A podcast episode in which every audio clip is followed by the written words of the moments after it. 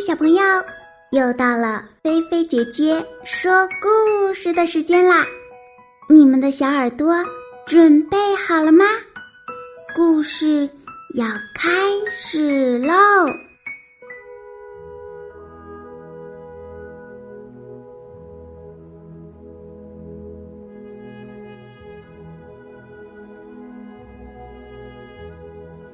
极地特快。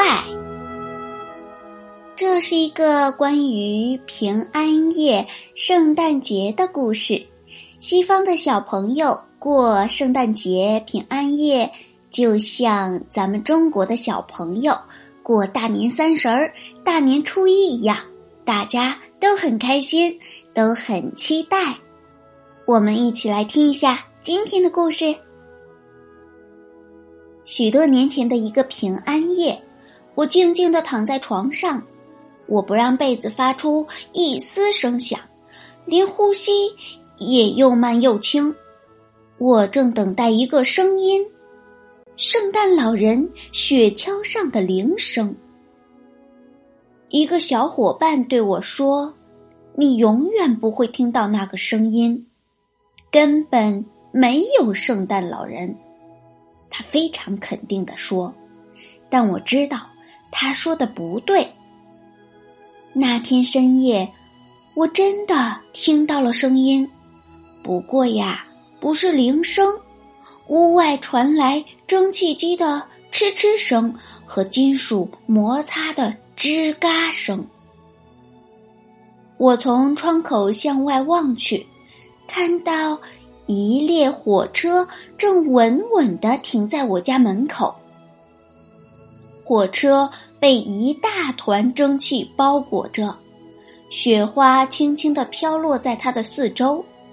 有一节车厢的门开着，列车长站在车门口，他从马甲里掏出一只大怀表，然后抬头看着我的窗子。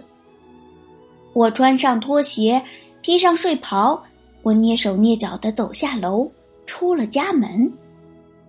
列车长大声喊着：“上车了！”我朝他跑去。他说：“嗨，你要上来吗？”我问：“去哪儿？”还用问？当然是去北极了。这是极地特快。他回答。我抓住他伸过来的手，他把我拉上了车。车上坐满了孩子，他们都穿着睡衣或睡袍。我们一起唱着歌，吃像雪一样洁白的夹心牛轧糖。我们喝的热乎乎又浓又香，像融化的巧克力块儿。窗外呀，远处的城镇和乡村闪烁着星星点点的灯光。极地特快，正朝着北方飞速行驶。很快就看不见一点灯光了。我们在寒冷黑暗的森林里穿行。当火车轰隆隆的驶过这片寂静的密林时，饿狼在游荡，白尾兔吓得躲了起来。火车翻越了一座座高山，那山高的好像我们一伸手就能摸到月亮。可是极地特快一点都没有减慢速度，它越跑越快。我们坐在里面，像是在玩过山车，攀上山峰，穿越山谷，翻过高山，越过丘陵。又到了白雪覆盖的平原，最后啊，我们穿过了一片荒芜的冰原——北极大冰盖。远处出现了灯光，看上去就像是一艘奇特的远洋巨轮，航行在冰海上。列车长告诉我们说。孩子们，那里是北极。北极是一座大城市，它孤零零的矗立在地球的顶端。城里到处都是制造圣诞玩具的工厂。起初我们没有看到小矮人。列车长告诉我们，他们都在市中心集合呢。圣诞老人要在那儿送出第一份圣诞礼物。我们齐声问道：“嗯，第一份圣诞礼物会送给谁呢？”列车长答道。他会从你们当中选一个。有个孩子大叫起来：“快看，快看，小矮人！”我们看到外面有成百上千个小矮人。快到市中心的时候，我们的火车越开越慢，简直像是在爬行。因为大街上挤满了圣诞老人的帮手小矮人。当极地特快再也无法前进时，车停下来了。列车长领着我们下了车。我们挤过人群，来到了一个巨大空旷的圆形广场边上。圣诞老人的雪橇就停在我们的前面，拉雪橇的驯鹿很兴奋，他们欢蹦乱跳，来回走动。挂在玩具上的银铃叮当作响，银铃声如此美妙，我以前从来没有听到过。广场对面，小矮人们纷纷向两旁让开。圣诞老人来了，小矮人们热烈欢呼起来。圣诞老人走到我们面前，指着我说：“让这个孩子过来。”说完，他跳上了雪橇，列车长把我举了上去。我坐在圣诞老人的腿上，他问：“孩子，告诉我。”你想要什么圣诞礼物？我知道，我想要什么就能得到什么。可是，我最想要的圣诞礼物不在圣诞老人的大袋子里。我最最想要的是圣诞老人雪橇上的银铃。我说出我的愿望后，圣诞老人笑了。他拥抱了我一下，让小矮人从一个驯鹿的玩具上剪下银铃。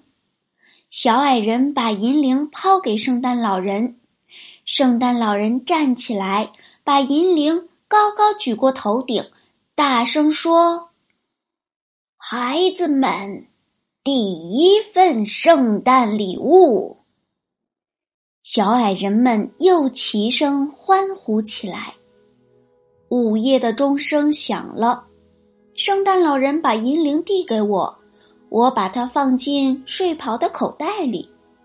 列车长把我从雪橇上抱下来，圣诞老人喊着驯鹿的名字，响亮的抽了一下鞭子，驯鹿拉着雪橇向前猛冲，然后飞到了空中。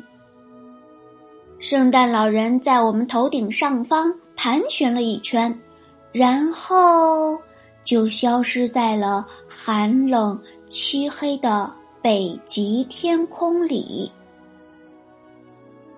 一回到极地特快里，其他孩子都想要看我的银铃，可是，可是我把手伸进口袋里，只摸到了一个洞。